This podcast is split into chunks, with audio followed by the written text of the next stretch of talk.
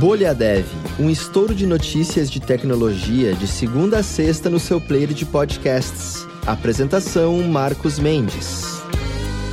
Olá, bem-vindos e bem-vindas ao Bolha Dev dessa quinta-feira, dia 22 de setembro de 2022, aniversário de 36 anos de quando a justiça americana determinou pela primeira vez que um código de computador estava protegido pelas leis de direitos autorais, e é uma história bem interessante. Foi um caso da Intel contra a NEC, né, aquela Nippon Engineering, não, Nippon Electric Company, e é, o processo foi envolvendo o processador x86. A Intel processou a NEC porque a Intel tinha lá feito o processador o código, né, na verdade, para o x86. A NEC fez também, a Intel processou.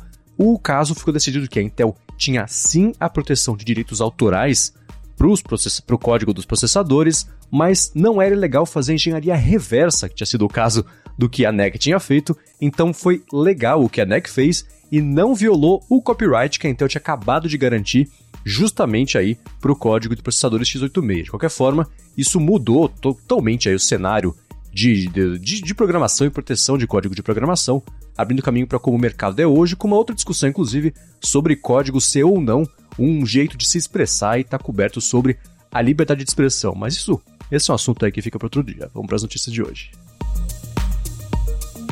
Muito bem, ó, começando, parece que um grupo famoso aí de ransomware foi hackeado. O código-fonte mais recente, aí da versão do programa encriptador usado pela gangue Lockbit, teria sido roubado e tornado disponível aí, publicamente né, por uma equipe de hackers rivais. O representante público do Lockbit, por outro lado, negou a invasão nos servidores lá deles, mas o pessoal está comentando que esse vazamento foi feito aí por um desenvolvedor que está descontente lá com o grupo. Aí, por fim, sobre essa situação, ela pode ser um golpe duro aí para cima da operação do Lockbit, facilitando agora outros grupos, né, que possam usar o programa para lançar seus próprios ataques.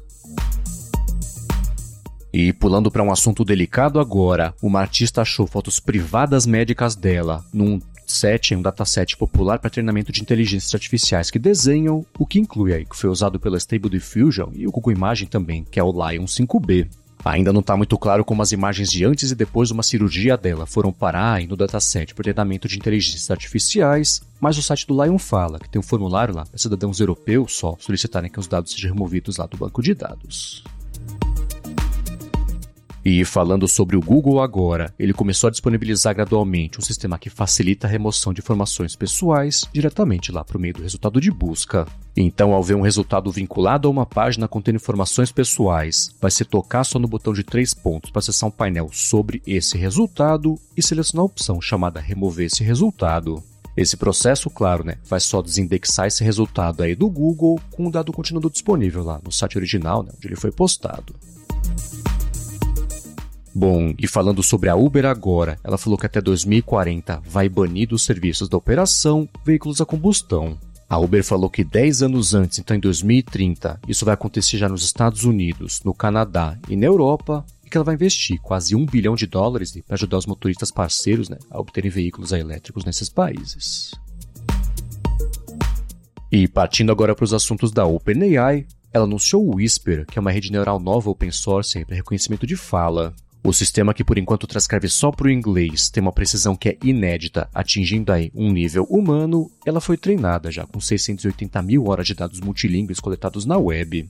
Aí, por conta desse uso tão grande e diversificado de dados multilingües, isso levou a uma maior compreensão de sotaques, linguagem técnica e também quando tem ruído de fundo, e o modelo está disponível, de novo, né, só em inglês por enquanto no repositório OpenAI/Whisper lá no GitHub.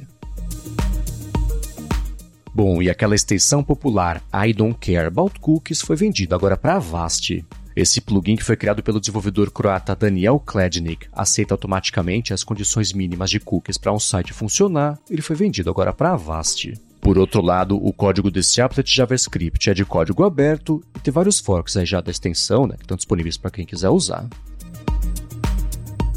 Bom, e falando sobre o Python agora, parece que uma falha antiga aí no código atingiria mais de 350 mil projetos quando eles usam a função tarfile extract all ou então tarfile extract de forma não sanitizada, permitindo que o invasor sobrescreva arquivos arbitrariamente. Esse problema foi divulgado lá em 2007 com o CVE 2007-4559, mas nunca recebeu um patch e a única atenuação oferecida foi uma atualização na documentação alertando o pessoal sobre o risco, mas ainda assim isso segue aberto para o Starfire Extract All e também Extract. Bom, e olha só, o maior evento de lideranças de tecnologia acontece já nesse fim de semana em São Paulo, que é a Dev Leaders Conference, que é o primeiro evento né, presencial totalmente realizado pela Alura. Os ingressos para essa primeira edição do evento já estão esgotados, mas se você quiser acompanhar tudo que vai rolar por lá, quem são as pessoas palestrando, tem um spoiler também desses talks. É só você acompanhar tudo pelo Twitter e Instagram da Alura, e nessas duas redes você consegue encontrar eles procurando lá por arroba Alura Online. Muito bem, para passar a régua no episódio de hoje, eu quero trazer mais algumas respostas que a galera mandou lá no Twitter para a pergunta do William Oliveira sobre como você escolheu qual seria a sua primeira linguagem de programação. O Hobbes, por exemplo, falou que foi a mesma que os amigos dele que codavam antes dele já usavam, e foi o Java, né, que ele escolheu, porque eles poderiam ajudar. Ele comentou inclusive que nunca mais codou em Java. Já o Itamir falou o seguinte, que ele programava só em Assembler, aí pegou a primeira solução que apareceu.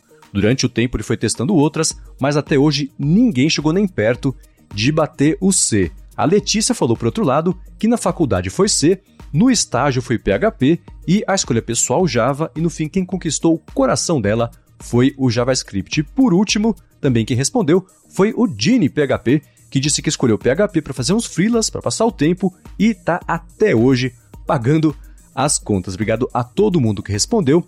E se você tiver uma pergunta bacana que gere respostas assim, gere discussões, tem uma dúvida, tem uma enquete, quer saber o que a Bolha Dev acha, faz o seguinte: tweet usando a hashtag BolhaDev e também usa o arroba BolhaDevPod para aumentar bastante a chance de pintar aqui, que assim você menciona a gente, já cai direto aqui na notificação, a gente vê e eu posso trazer isso, esses questionamentos, né, para fazer nos próximos episódios. Muito obrigado, como sempre, a todo mundo que vem deixando avaliações e recomendações aqui do Bolha Dev, para mais gente poder descobrir o podcast e ficar melhor informada aí sobre tecnologia, sobre inovação e também sobre desenvolvimento. E é claro, a gente volta amanhã. Até lá!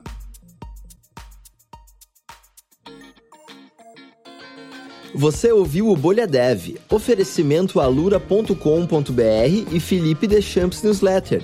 Inscreva-se em felipedeschamps.com.br barra newsletter. Edição Rede Gigahertz de Podcasts.